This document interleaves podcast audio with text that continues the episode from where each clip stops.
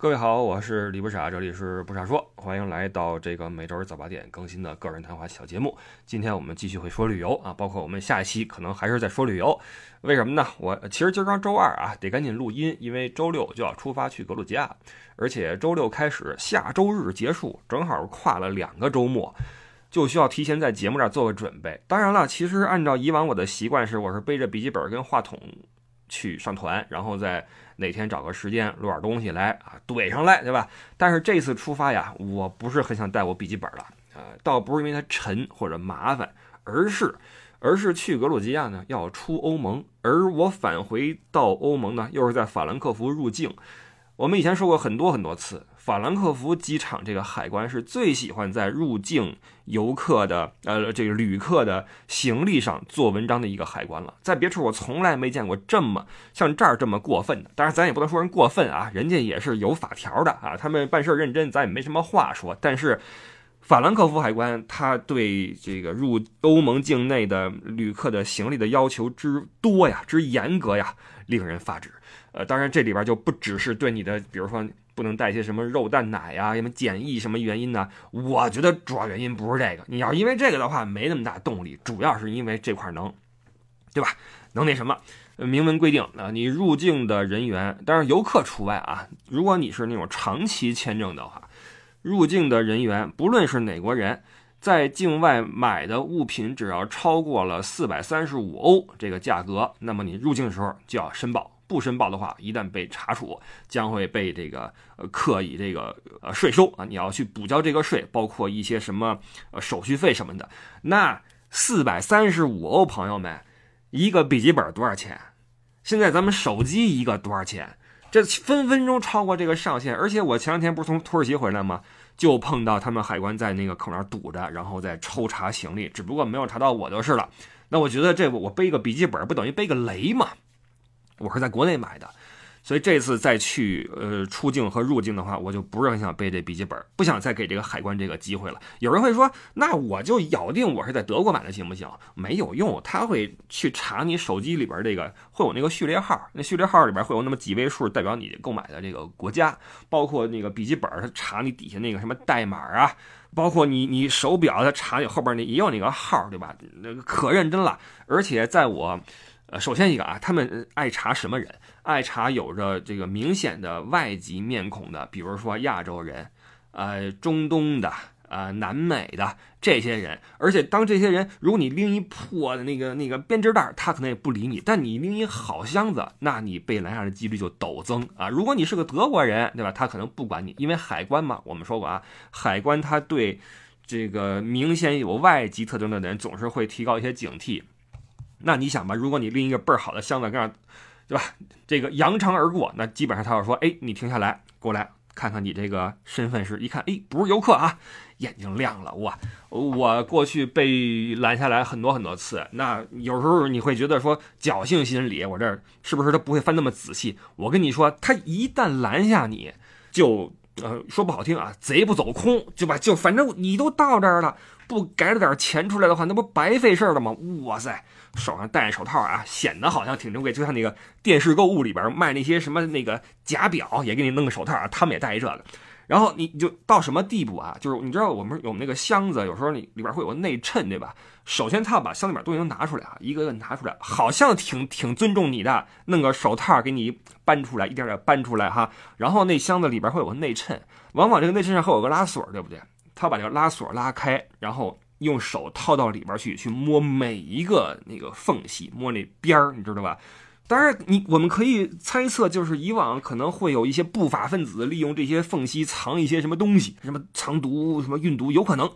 反正一顿摸，包括你这背包，恨不得倒过来，然后倒了，哐啷哐啷哐啷倒了，看各种里边细微的拉锁，然后最后一看没有任何违禁物品，哎呀，真的是哈，还得强装着那种。特别得体的劲儿，把东西给你往回放一放啊，说您您可以走了哈，哎，就反正就是跟他们也是得得得防着啊，就是肉蛋奶不能带，超过四百三十五欧元的这个东西也不能带。如果你说我是自用的，那自用也是商品，对不对？也要那什么。不过游客没关系啊，再重复一下，是在这边长居的人啊，包括什么学生什么的啊，要小心。呃，就因为这个事儿，很多人都怕了从法兰克福入境了。你比如说转机一下，从柏林或者慕尼黑入啊，都有这个可能。呃，我这次就不是很想背笔记本出去，而且背笔记本的话，你知道这玩意儿每次安检，这你不能搁托运行李箱里面，你都要背身上，背身上每次安检都要掏出来，包括我那话筒。我那话筒每次那个安检都会被人拦下来说这是什么东西，我说这是话筒啊，每次都要解释一下。不过说实话，他如果不拦我这话筒的话，我反而有点不放心。你像在土耳其境内，从开塞利飞伊兹密尔，那安检简直了，你就就算你那过那个门滴滴响了，他也就摸摸你就走吧，就就这样。然后我那话筒也没管我，反而你心里边有点不踏实。所以你看那个人啊，真的是你又不希望他太松。又讨厌他太严啊！说到底是我事儿多啊！对不起，是我事儿多。呃，好，我们进入正题啊。这期我们接着说说旅游。呃，有人问了，说你们去土耳其为什么没请个这个华裔的或者中国人导游，而请了一个外籍的说中文的导游？呃，这个事儿我估计啊，它是跟土耳其的旅游业准入门槛有关。我问了一下咱们木导，木导说：“你想在土耳其作为一个导游的话，要么你是四年本科的旅游专业毕业，要么你是要通过一个为期两年的函授课程，在考试，包括你的外语的这个等级考试，你才能够持证上岗。两年，我的天！朋友们，在咱们国家，你想当导游的话，没那么难，对吧？你就背题吧。中国人能怕这个吗？对吧？咱就是背这个起的家。”哎，不过那个题，说实话也只能背。我在我的理解中啊，那题反正我看过一些，那简直了，有些题非常非常的奇怪，非常奇怪，让你觉得这这问的跟旅游没关系。说实话，而且他那思路也好了，不说这个了啊，我歪了歪了。呃，总之呢，我的意思是在土耳其想当一个导游没那么快捷，这个可能跟他的旅游市场有关系，因为土耳其也是一个旅游大国。呃，不去还没这个体会，去之后你会发现，其实它，嗯，现代先不提，古代的玩意儿，它不论是在罗马时期和希腊时期，其实都是在那个版图以里的地方啊。只不过因为我所处的位置是以西欧为重心，所以我的目光，包括我去看一些人文历史的目光，几乎不会往那儿看。就导致我对那块比较的就是个盲区，但实际上那儿不论是考古也好，文化也好，其实还是挺厉害的。而且它地处在东西交界处，那么亚洲人去也方便，欧洲人去也方便，又挨着爱琴海，所以旅游市场应该很厉害。呃，可能会跟这个有关系，导致它在旅游业上面比较那个严格一些。你比如说在德国，德国是这个旅旅游就算了，这么说吧，呃，就刚刚的事儿嘛，在土耳其一路上艳阳高照啊，一直晒到回来。回来之后，到今天为止，天天下雨，每一天都在下雨，当然是阵雨啊，不是那种连绵不断的。但这也难受呀，老是阴的。你说这你有什么心情去旅游？德国又没什么海岸线，就就没意思。所以你看，在德国，就我所知，它都没有一个统一的全国性的什么卡，是你拿着这玩意儿之后，你能全国通吃或怎么样？没有，因为它都没这个需求。除非你在博物馆里边，你去做官方讲解，这个不可以啊！你要去考，包括在个别城市，你比如说什么呃雷根斯堡啊、慕尼黑啊，它会有城市的地接导游，那个是有证的。但是像我这种满欧洲跑的，你说我考它干嘛用？我我这一年能去几趟雷根斯堡，能去几趟慕尼黑，我根本就没有意义，对不对？所以就是呃，在一个非旅游国家，可能这块要求的也没那么高，同时从业者对吧，就就是那么回事。但是在土耳其就不是这样。所以呢，我估计跟这有关系，就导致华当地的华人会因为这个投入产出比而对这事儿望而却步吧。我猜测啊，因为你考试的话，肯定要用当地的语言来考试，对你的语言就是个要求，这个可能是当地华人导游紧缺的一个原因。所以这一趟走下来，我几乎没有看到任何一个。华人导游几乎没有，好像只有一个人，而且我还不确定他是不是外来的啊，真的不确定，都是当地。但是我看到了很多很多当地讲中文的，呃，土耳其导游，而且说的都不错哈，他们都是他们都互相认识，关系都挺好的。我在跟咱们穆导儿坐那喝茶的时候，会有一些人过来打招呼哈，都说中文啊，讲的还都挺好的。所以这是土耳其的一个特点就是有很多呃本地人，但是讲外语的。导游啊，跟他们的旅游业的准入标准应该是有关系的。那根据这个标准来说，咱们的木导也是花了点功夫的。毕竟你要上两年的课才能入行，我觉得这个首先需要人点耐心，对吧？也得好好弄一弄。你毕竟它不是一个靠突击的玩意儿。以以前一个混黑道的人来说，能做这个踏踏实实做这事儿，我觉得也不是很容易。实际上，上期我在录的时候呢。不是讲了好多他以前的事儿吗？我有一个事儿我给他剪掉了，包括今天我也不打算说，只是想提一句，就是他以前经历的事儿远非我说过的那些那么平淡啊，有的是那种生死攸关的事情，也是因为生死攸关的事情，才让他在突然的有一天大彻大悟啊，在那一个瞬间之后，他说他回到家里边，打开一瓶啤酒倒在了杯子里，然后看着这瓶酒看了五个小时。之后性情大变啊！当然，他可能很多人会好奇，就是一个导游而已，为什么你要费这么多口舌去聊这个人？包括有人会说，一个迟到的导游无论如何是不合格的，对吧？我觉得都成立。但是呢，他这个人身上确实是有些特质呢，会让人觉得，哎，他在某些方面其实是挺好的。比如说，这人挺真诚的，你能看出来，他跟你说的话是不加遮掩的，然后。发自肺腑的一些话，包括给你的一些建议啊，给你的一些这个这个帮助啊，都是发自肺腑的。跟这个人，你可以很容易的成为朋友。我觉得这个在就是成年人的世界里，有的时候是挺难的一个事儿。当然了，我们说，呃，跟一个陌生人往往比跟公司里的人更容易成为朋友。但是他作为一个本地的导游，又跟你的文化什么宗教差的这么远，他能够跟你这么坦诚啊，跟你非常的直来直往，我觉得这很难得。他走的时候跟我们的人说，你们可以随时打我的电话，不用考虑时差。如果你们需要我帮助的话，晚上一点、两点、三点、四点都可以打我电话，只要我可以的话，我就会帮助你们。包括最后我在这个机场，我不是要自己住一晚吗？我要去另外一个酒店，他就问我说：“你车找好了没有？”我说：“我找好了，订好了。”我说：“是多少欧元？”他眉头一皱，他说：“不应该是这个钱。”打开网给我查，他说：“你看你这个距离的话，他特地问了我这个地址啊。”你这个距离按照我们这儿货币的话，应该是这个数。你这个有点贵了。我说没关系，因为这是我说我这是酒店特地派车来接我，而不是我打车。我说因为我听说土耳其打车的话，司机会有时候会黑这个乘客。他说对，是会黑乘客，但是你放心，我去给你打，掏出那个牌儿，胸前那个导游证。司机看到我这个的话，他不敢乱来啊，我去帮你说，而且我会跟司机说，在酒店有朋友，有我的朋友接你，这样的话他绝对不敢乱来啊，就特别的特别真诚。包括最后我们在伊斯坦布尔，我们在地下水城那儿游览的时候，因为之前他心血来潮从一个地儿领了一本中文的。古兰经，他们发放给这个人们做纪念的，或者做什么也好啊，就你你知道那意思啊，我不细说。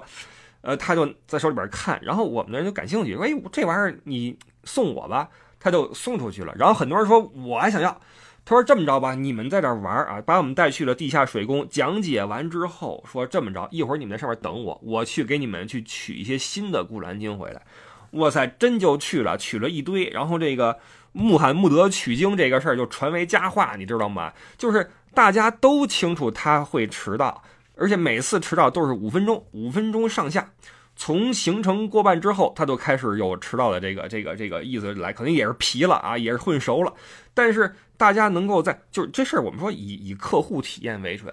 当这十几个人在这种情况下能够依旧很感谢他，然后觉得他很真诚，很喜欢他，我觉得他没办法，这就是他自己的。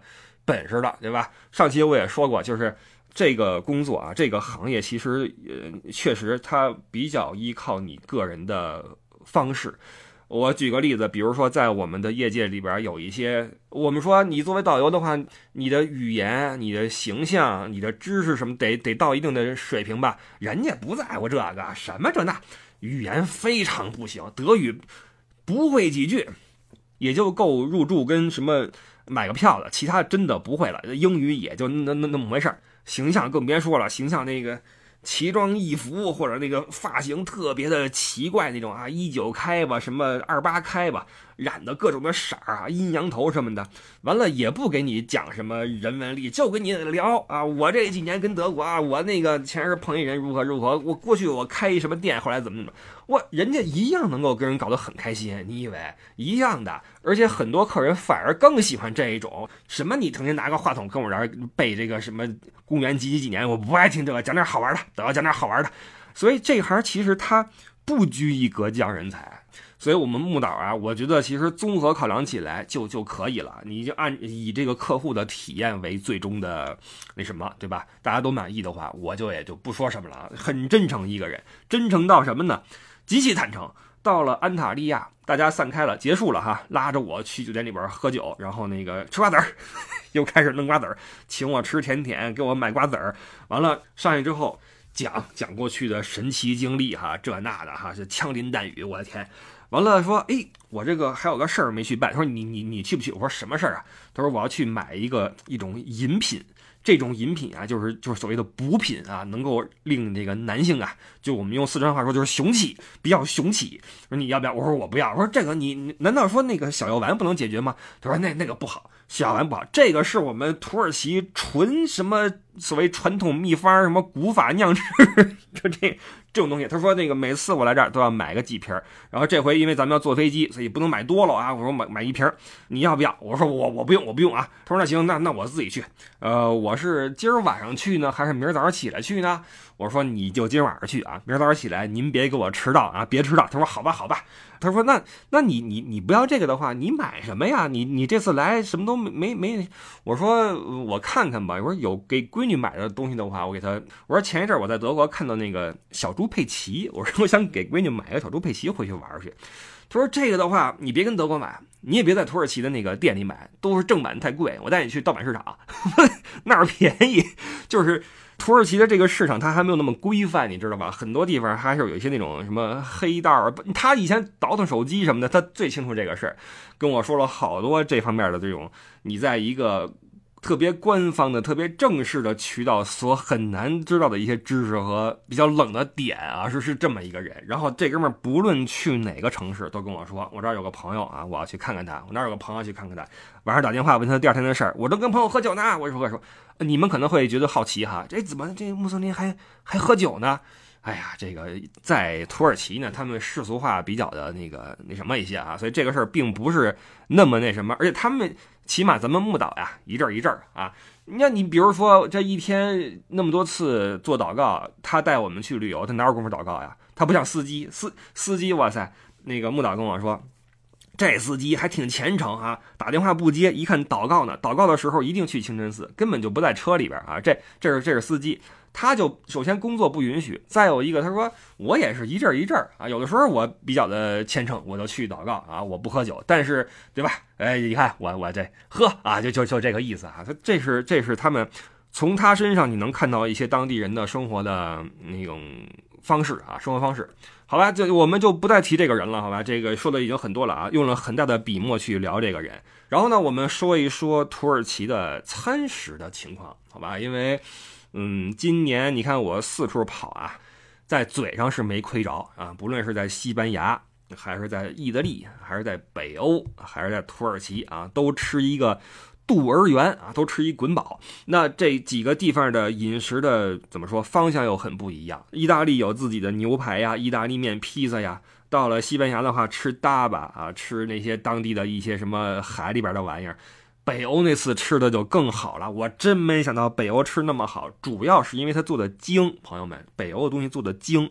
而到了土耳其，我也满怀期待啊，因为我知道土耳其有很多好吃的，而且我又是一个比较爱吃肉食的，土耳其烤肉很有名，对不对？所以这次我带了很大的期待来的，呃，而且呢，基本上得到了满足。但是我估计啊，我们的团友们可能会有些人觉得。哎呀，这个烤肉，嗯，对吧？可能跟想象的还是不太一样。我估计要么是硬了，要么是咸了但是我都无所谓啊，我比较适应这边的饮食了。呃，首先，首先我终于这次才知道什么叫 döner kebab。你知道这 kebab 在德国叫 döner，对吧？一个 döner，两个 döner。什么是 döner？我只知其名，不知其意。这回啊。我们木导告诉我，dinner 其实就是旋转的意思啊，旋转烤肉，因为那个大签子嘛，上面是那个玩意儿哈。那这次我们也吃到了旋转烤肉，但是呃，吃的很机会很少。在呃伊斯坦布尔的商业街独立大街上，在街头那个位置有好几家啊，挨着好几家，有大的那个肉柱在上面转着在烤，然后老板们非常热情，招呼大家过去吃。但是因为呢那天是个上午，到那时候还不是很饿，刚吃完早饭，所以就有零星的朋友要了个 dinner kebab，大家分食啊，分而食之，觉得超级好吃啊。然后我不觉得奇怪，我说这这个这很正常对吧？然后大家就记住这个事儿了。然后当天呢，又是中午，我们要去另外一个地方看老皇宫，之后要去机场飞开塞利。那看完皇宫之后，去机场，理论上可以在机场吃，但是之前木导，哎呀，又说回来了啊，木导答应我们了，木导说一定要让你们吃到这个跟刚才在独立大街的街头一样好吃的 dinner。为了这个承诺，哇塞，在我们上车去机场的路上，他是中途让司机停车，下车去问人这附近哪有堆车店，让司机把车开过去。你知道土耳其那街也不宽，那司机老大不乐意了，你什么情况？去我明明送机就完事儿了，你让我跑跑这儿干什么？他说我要去买堆的。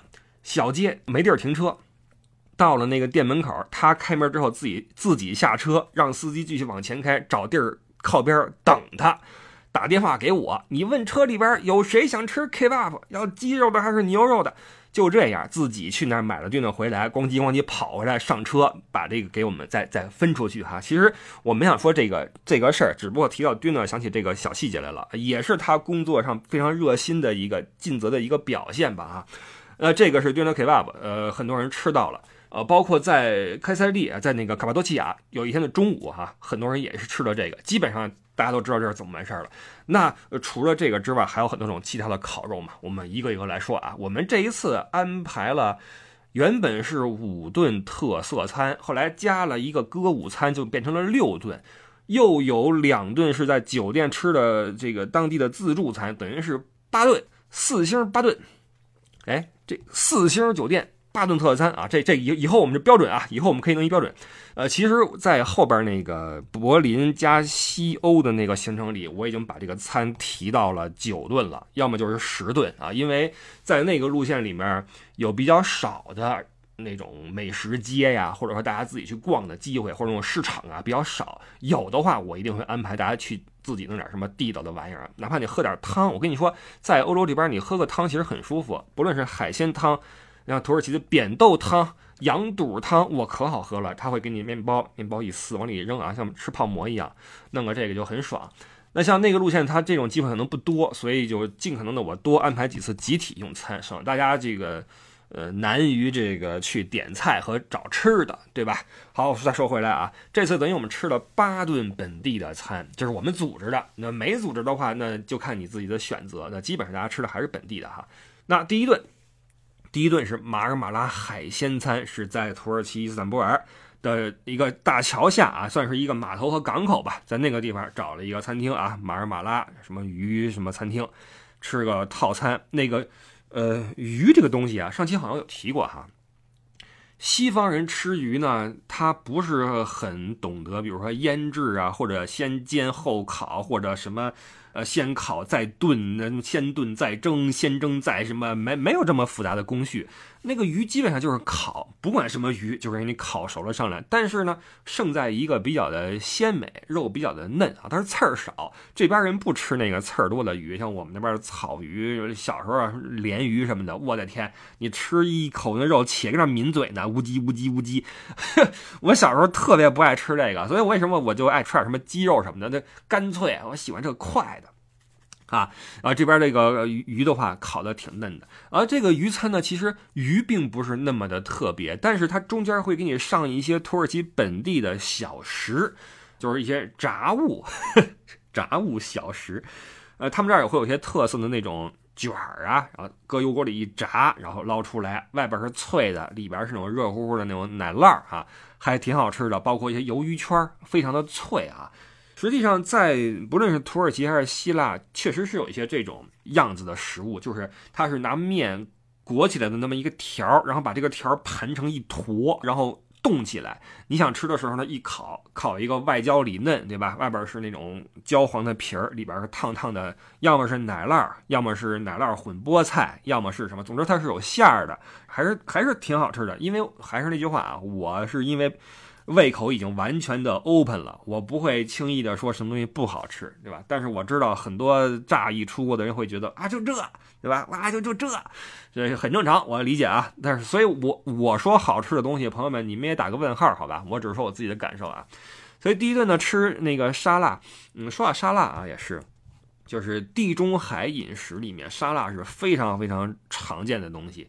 不论你在西班牙、在意大利、在什么土耳其、希腊，经常有沙拉，然后里边混着各种的橄榄、各种的那种呃奶酪或者奶制品吧。就是你也不要觉得一说奶酪就是那个臭的玩意儿，它不是的。有很多那种白色的奶制品，它其实并没有那么重的那种那种味道，它反而是一种比较清新的奶香味儿，挺好吃的。那个玩意儿切成块，混上橄榄，混上好多绿叶菜。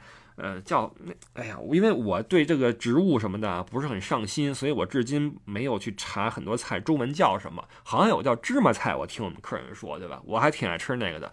像他们这边烤披萨上面喜欢放这个，包括拌沙拉也喜欢放这个，呃，比较的有味儿，让嘴里面。包括在土耳其，我数次吃到了那种类似于薄荷叶的那种菜，他们也是混在沙拉里边的。哎，说到薄荷叶，我插插一句，就是在。呃，佛城商都那是哪个城市来着？在云南，弥勒对弥勒，在佛城商都那块儿，我跟我们家人不是要去玩一趟吗？吃那个羊肉的时候，往里边就烫烫的羊肉汤里边撒点薄荷叶儿，哇，那个味道之香啊！不过说到佛城商都啊，又想起一档子事儿。前些日子，呃，上个月那商都那电梯掉下来了，呃，不少人因此丧生。呃，说那原因是因为货梯客用。哎，朋友们，说实话。我当时也做那个了，我做的时候我就在犹豫，因为他们写着什么货梯禁止入内，什么或禁止什么载客，然后那门也巨大无比的电梯，然后那门一开，所有人呜呜全进去了，连人带推的什么小摩托，带那个拉货的菜，你知道吧？那玩意儿全进去了。然后这时候如果你不进去，就显得很傻。我就我也不知道当地的规则是什么样的，所以我也进去了。当时我心里边还觉得这行不行？结果没成想，过不些日子出事儿了啊！出事儿了！哎呀，真的是啊！好了好了，说回来了啊，说回来了，说的是什么？芝麻菜，芝麻菜嘛沙拉。总之，那个吃那鱼餐的时候呢，先上的是沙拉。从沙拉开始，我觉得大家就开始要。向西方的饮食的习惯去靠拢了，因为这你是躲不开的。你在外边吃饭，不论是我们组织的这个套餐也好，还是酒店的早餐也好，还是说你自己去点菜的时候，你你你你不知道吃什么的时候也好，总会有沙拉出现供你去选择。所以，呃，但是还好，因为我们中国人喜欢吃菜，对吧？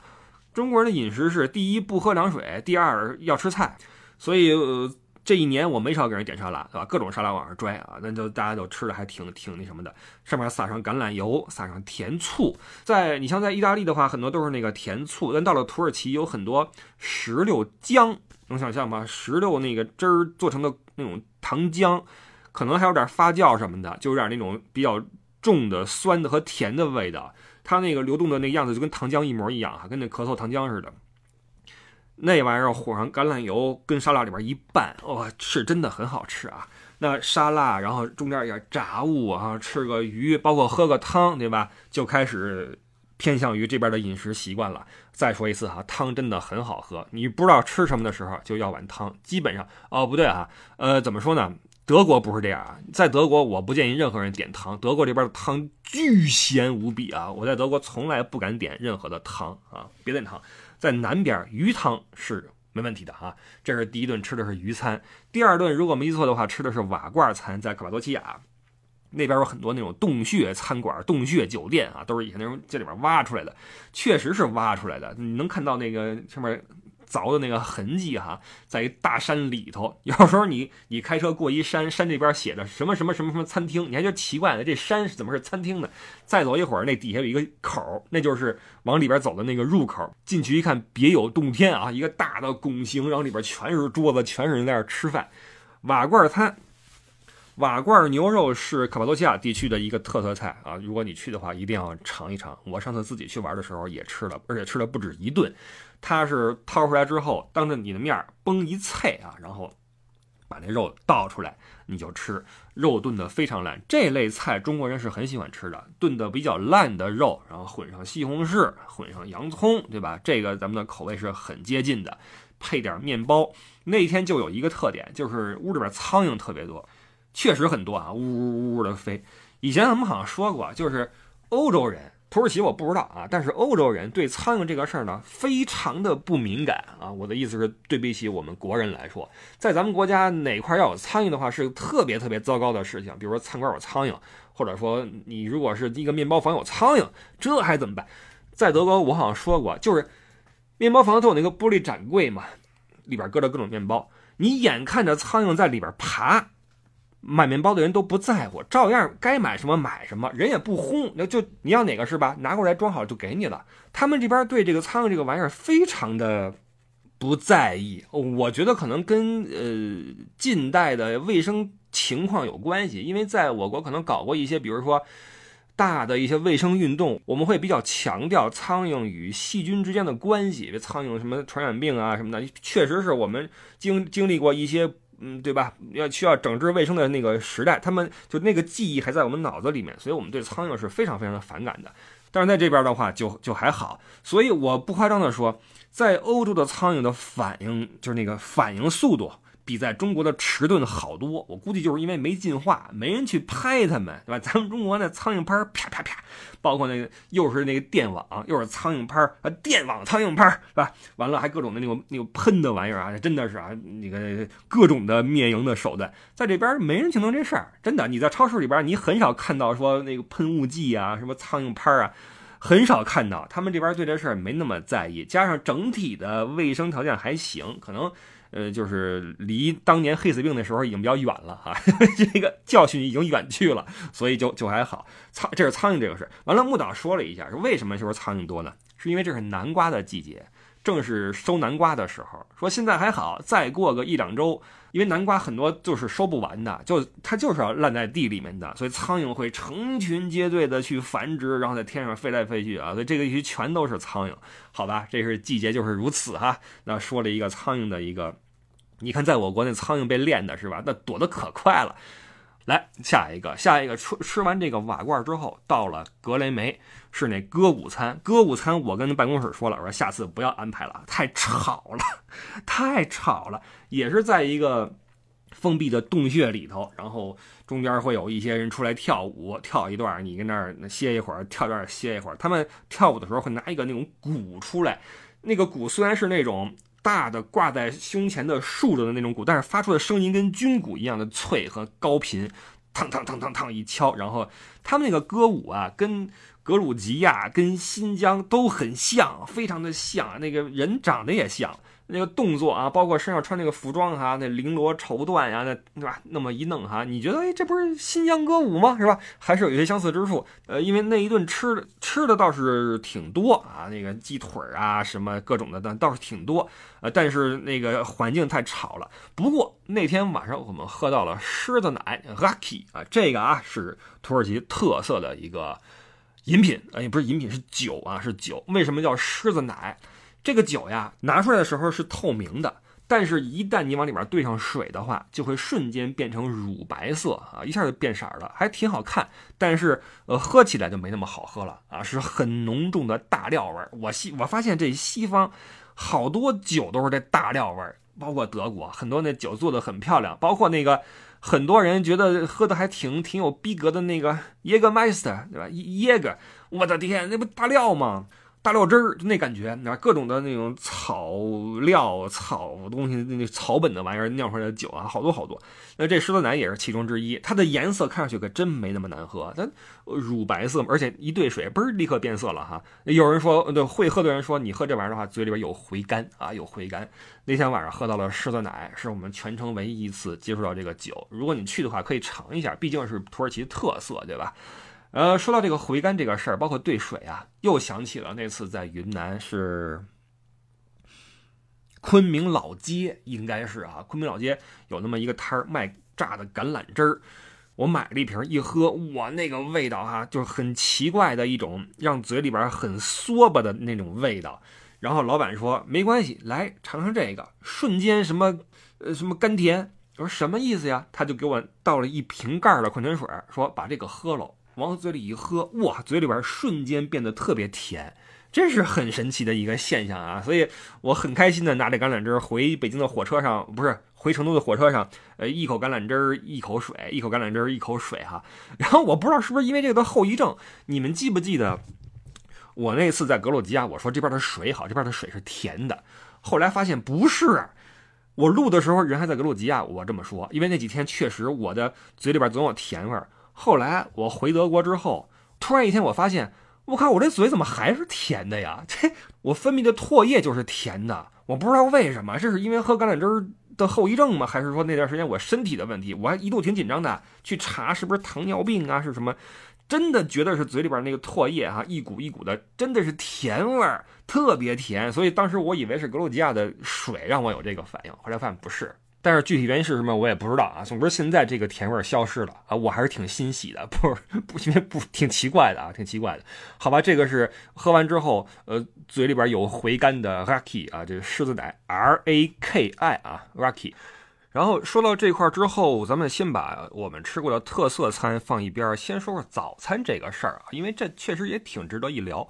呃，很多年前我曾经跟张将军谈过一个。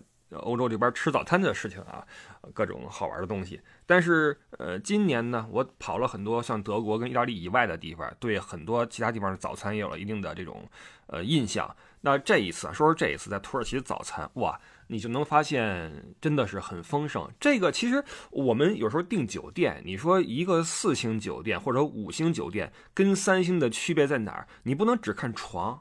不能只看房间的面积，包括它的位置，它的早餐也是一个非常重要的一个点。就是我个人的切身体会是，你订一个三星酒店，在早餐上面的选择性要比四星的要少很多很多。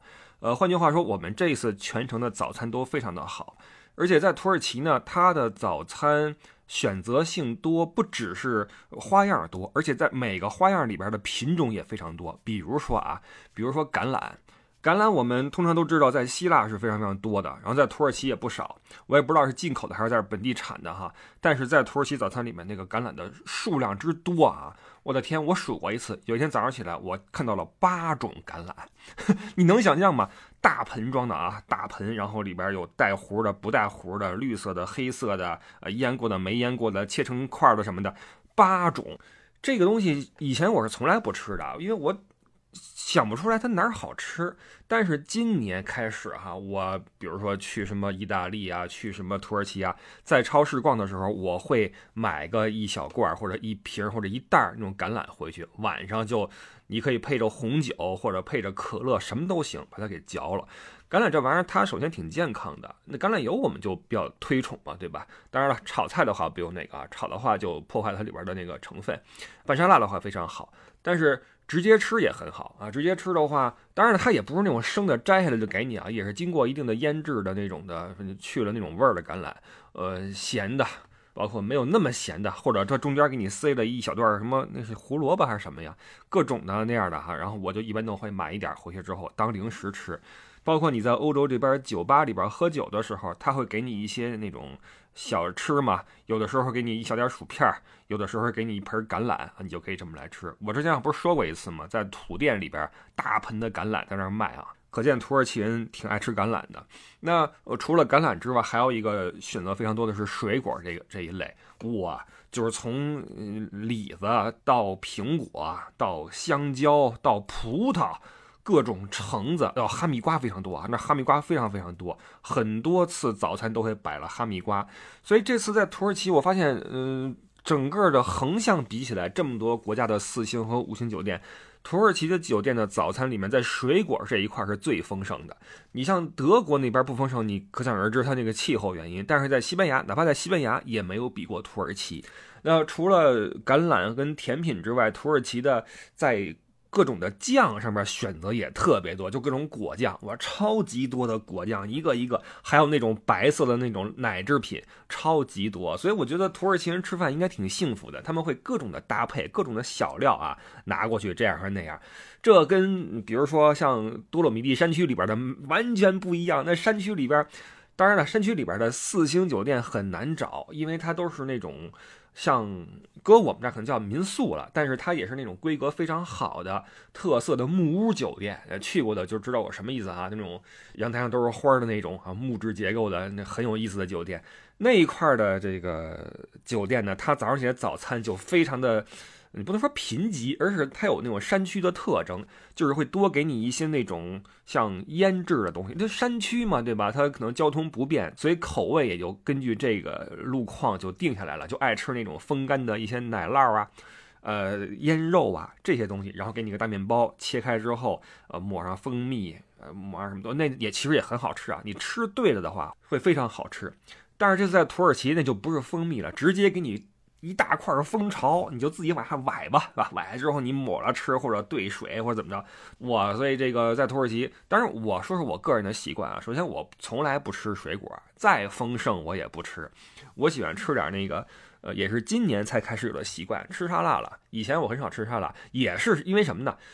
呃，通常我们在以前工作的时候，带一些商务团或者什么研学团，是不会住四星酒店的。就算是客人住四星酒店，也会把我们 放在比如说不远处的一个三星乃至二星去住。你说早上起来你还水果，别闹了，有水就不错了，是这么一个情况。然后今年呢，因为跟咱们乐游标准高一些嘛，我也在跟团队在一起吃，所以开始哎弄沙拉吃了。因为选择挺多的嘛，而且毕竟跟各种的地接去一块吃什么的，慢慢你也有点被传染哈，也开始这一把菜那一把菜，撒上那个橄榄油，撒点醋。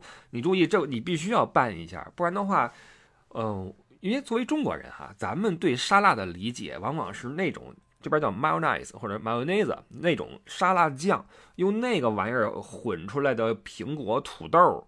香蕉、火腿肠、鸡蛋，这叫沙拉。但是他们这边的蔬菜沙拉呢，往往都是配橄榄油，哪怕只有橄榄油就可以吃下去啊。我我我觉得挺好吃的。还有一种我很喜欢的吃法啊，给你们推荐一下，就是你在家可以这么吃，又健康又丁饱又简单。就是你买那种金枪鱼罐头，金枪鱼罐头都是用一小罐嘛，对吧？你就弄一颗洋葱，弄一个金枪鱼罐头，再弄点什么菜叶子，一起一混就完事儿了。什么都不用放，因为金枪鱼罐头，你注意，你买那种油浸的，而不是水浸的，买油浸的，那油越好越好了。比如说橄榄油浸的啊，直接往那个盆里一倒，然后放进去洋葱，放进点菜一拌。呃，如果你有橄榄的话，扔点橄榄啊，就就非常好吃，然后很健康啊。我在德国，包括现在在中国，我时不时的也这么吃一次。那说回来的话，在早餐，我现在开始习惯吃一些沙拉，我一般都是吃三盘儿，吃三盘儿见效了啊。呃，一盘是蔬菜沙拉。啊，然后一盘是肉，就是火腿肠，然后鸡蛋，对吧？因为像我们这一次很多个早餐地儿都是那种有一个厨师跟那块守着俩那个小锅啊，你可以过去要个蛋或者要个 omelette，就是那种中文叫什么呀？就反正蛋给你磕碎了，然后打上里边什么放点什么胡萝卜丁什么的，给你摊一张蛋饼啊，那叫 omelette。我一般就是要一个那个那个直接脆个蛋上去就行了，而且别太别太熟啊，煎好蛋给我，我一般要要俩啊，两个鸡蛋，然后配点什么火腿肠，这是另外一盘儿。再有一盘呢，就是一些比如说酸奶啊，它这酸奶是那种小瓶的或者小玻璃杯的啊，放一个酸奶或者放一个鸡蛋，或者放一些主食，像什么面包什么的哈，就这三盘肉蛋奶加上蔬菜啊，全都配齐了。然后我很少喝牛奶，所以一般都打杯果汁儿。果汁儿一般喝一杯不够，再去续一杯啊。就是这是我的一个早餐。呃，所以我今年的感觉就是，其实你早餐照这个规格去吃的话，当然你可能吃的比我少一些，但是你只要照这个规格吃，第一很有营养，第二就是它的热量是很够你一天去使用的。你就只要你去适量的摄入一些像。黄油或者奶制品，你的热量就就很充足。这样的话，你中午的话，你要么你就吃个简餐，甚至可以不吃，然后晚上再吃一顿就行了。或者说你早上起来一顿早餐定下去之后，中午再吃点什么正式的东西，晚上几乎就可以就你像我对吧，回屋撕包橄榄吃橄榄就够了。所以其实是一个挺，我觉得是挺健康的一种方式哈。早餐吃饱一点，午餐和晚晚饭少吃一点。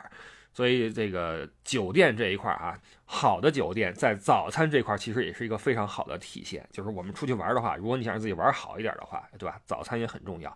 那另外就是土耳其的早餐，我选择是真的非常非常丰富，尤其体现在水果、橄榄和各种奶制品和果酱上面啊特别多。呃，反而是肉什么的，火腿肠少一些。你在德国或意大利，各种的火腿啊一大堆，切成片儿的什么的，你加面包或怎么样。在土耳其会少一些，土耳其更多的是一些这种，我现在都有点想不起来了，还有他们自己的一些东西。就是在欧洲你见不到的，但是也很好吃的玩意儿啊，所以土耳其啊值得一去。呃，这样吧，我们先说到这块，这期啊先顶到这儿好吗？留点那个东西，我们下期继续聊。我争取把它录完之后，定时上个两期，然后这次出去我就不带笔记本了，好吗？这期先到这块啊，好，谢谢各位收听，我是李不傻。然后入我们听友群的话是加微信 l e y o u e d d i e，然后也可以加我的微信不傻微信一啊，然后。可以关注一下我们的旅游的一些路线。好，感谢各位，我们下周日早八点见，拜拜。